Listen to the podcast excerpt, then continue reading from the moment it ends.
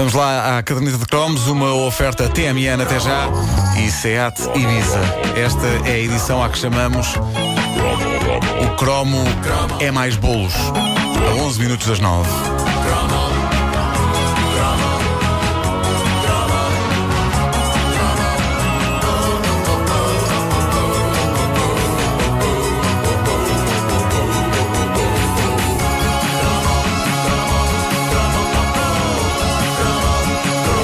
Estive a fazer uma reflexão muito cuidada e detalhada sobre um tema que me parece muito pertinente. Bolos. É para assim. Os mais míticos bolos que comíamos nas pastelarias nos nossos anos de crescimento. Havia vários, muitos deles ainda facilmente encontráveis hoje em dia em qualquer pastelaria. A opulenta Duchesse. É pá, mas isso, isso, é, tu comias isso quando eras puto? Não, pô, não. E depois ficavas com, com- com o creme no nariz. Porque tu afundavas toda a cara Mas, mas é que eu tenho a teoria, quando se é criança, come-se sobretudo bolos mais secos, não é? Bolo de Sim, arroz. sim. o- Não faz tão mal. arroz, Pois, pois. Exato. Mas eu E é gostava. do- Eu e é também do chese com E ou é do chais? Do chais. É com chantilly. É do chais. Exato. Pois. Ah, havia o soberbo eclair, havia o simples mas eficaz palmier. Ah, por que é que eles tinham todos nomes franceses? Nunca percebi. Mas. Mas palminha coberto ou recheado? ah, Simples. O coberto simples, é melhor. simples, O coberto é melhor. Simples, simples, não há nada como o simples. Até o queque é o nome francês. Disseste o quê? Le queque. Ah, claro. Le Ah, sportif. Eu nunca percebi porque é que não. Deitaste-me um perdigoto agora. Deitaste-me um perdigoto. É, não foi- foi um perdigoto Exato.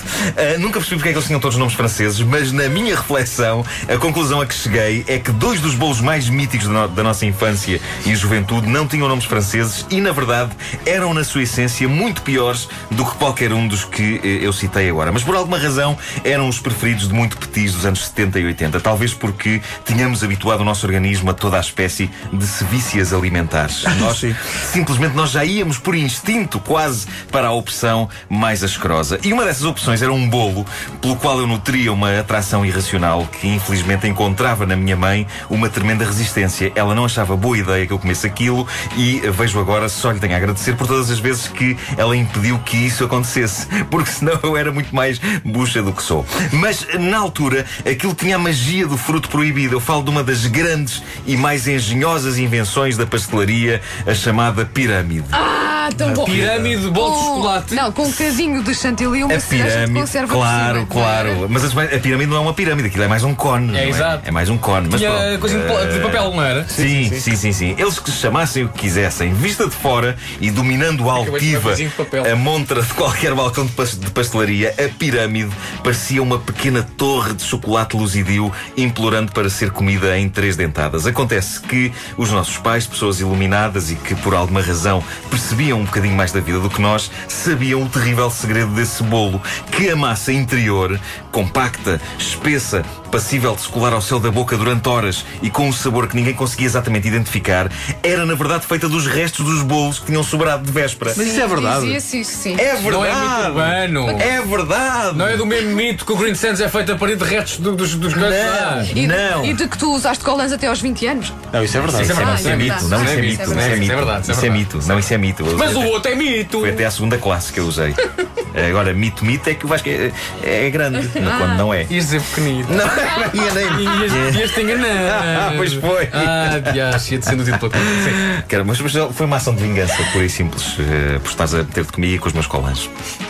Bom, eh, na cabeça de um petis. eh, não, ela é que começou, mas tu depois puseste a calcar. E pronto. Na cabeça de um petis, eh, esta informação eh, sobre a massa eh, da pirâmide não tem um impacto por aí além. Pelo contrário, a ideia de um bolo que junta dentro de si uma variedade tremenda de outros bolos, mesmo que sejam da véspera, é um pedaço de paraíso à espera de ser devorado. E por isso, alguns pais, entre eles a minha mãe, acrescentavam alguns pormenores de lenda dos quais eu nunca mais me esqueci. Dizia ela que não só esse bolo era feito com bolos da véspera, como ainda por cima era com restos de bolos que já tinham andado nas bocas de vários clientes da pastelaria. Mas como? Mas como? Eles iam lá às mesas, Ah, ficavam recolher, com os restos. deitavam Iam tudo para dentro de um contentor. Iam buscar a galinha. E amassavam aquilo. Mas isto foi muito sábio da parte dela, porque é uma perspectiva mesmo nojenta. A ideia de que, para fazerem as pirâmides, os senhores das pastelarias faziam a tal recolha de todos os restos de todos os pratos de um dia inteiro e possivelmente até rapavam os garfos lambidos para dentro de um caldeirão qualquer para fazer aquela massa. Oh, mas tens noção que eu nunca mais vou começar. Era. era Não, não, vale a pena, é bom, é bom, aquilo é bom. E quem está neste preciso momento, no cafezinho. É, pá, Ouvir a isso, é rádio que, comercial. isso é que eu adorava. Não, não larga pirâmide. Coma lá isso. Mas era uma imagem de terror, de facto, sobretudo para mim que sempre tive uma dificuldade tremenda em partilhar comida. Não no sentido de partilhar o que tenho com outras pessoas, mas no sentido de que as outras pessoas se aproximem do que eu estou a comer e deem uma dentada à bruta sem pedir licença. Isso sempre me deixou doente. Para mim é mais grave ainda quando estou a comer um gelado e alguém vem dar uma lambidela. Porque uma trincadela, vejam lá se, se- este, este raciocínio. eh, É menos espaço, não é? Não, uma trincadela é um corte, pronto, traz, está um, um pedaço inteiro dentro da boca da pessoa. Agora. O que acontece quando um amigo ou uma amiga nossa se aproxima do gelado que estamos a comer e o lambe ou chupa, não é tanto eu oferecer-lhe do meu gelado, é outra pessoa a oferecer-me saliva dela. E isso eu dispenso.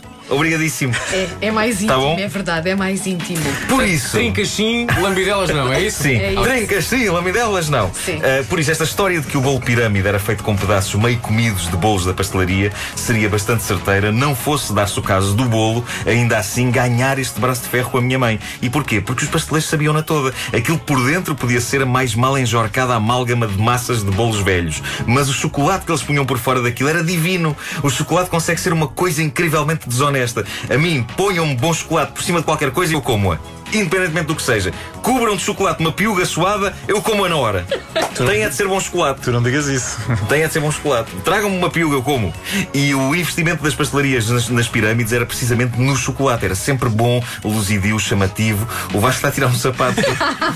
És homem ou não és homem? Fala que não há cá chocolate. Bom, dizes. o, o chocolate parecia, e parece porque este bolo ainda hoje existe, parecia dizer: venham lá comer isto porque a gente tem que despachar estes restos já. E a gente comia. Eu sempre tinha uma oportunidade, lá enfardava uma pirâmide, apagando da minha mente a ideia inquietante de que, ao fazer isso, estava a beijar na boca dezenas de estranhos, através da quantidade de bolo, presumivelmente mordido e lambido que aquilo tinha dentro. Mais pacíficas eram as coisas no que toca a outro bolo favorito da infância, dava pelo nome de esquimó, era como o próprio nome indica, fresquinho, e consistia numa coisa comprida e retangular coberta de chocolate com um creme de natas e um pouco de bolo dentro, e vinha enrolada numa folha de papel vegetal. Lembram-se disso? Não. Era de sonho. Isso não me lembro. Era de sonho. Façam uma busca no Google. Uh, bolo esquimó. É, é- vocês vão chorar de nostalgia. Aquilo era muito bom. E fazia-nos esquecer que estávamos a ingerir um bolo cujo nome designa uma pessoa, um esquimó. Mas naquela altura o gosto pela pastelaria superava o gosto pela malandrice. Pelo que, quando estávamos entregues a este prazer, nem nos apercebíamos de como era ridículo o conceito de estarmos ali a comer um esquimó. Ou de nos dar um desejo extremo de comer um jesuíta. a gente comia. A gente comia. Por acaso o meu preferido era, era, era o síndrome da minha escola. Onde é que andas? Na minha escola. Mas como é que se chama? Chama-se- Na minha escola. É a mesma coisa com o bolo. Chegava ao, ao café e dizia: Quero um guardanapo. E eles davam-me. Epá, não, quero um bolo que se chama guardanapo. O guardanapo é dos meus bolos preferidos, adoro. Olha, no telefone para ti é do Sindicato dos Pasteleiros. Caramba, estou tramado. A caderneta de cromos, uma oferta TMN até já e SEAT Ibiza. Lembro as datas dos espetáculos ao vivo. Há pouquíssimos bilhetes, mas vale a pena lembrar a data. 15 de novembro no Coliseu de Lisboa e 27 de novembro no Coliseu do Porto. Faltam 3 minutos para as 9 da manhã. Bom dia, esta é a Rádio Comercial.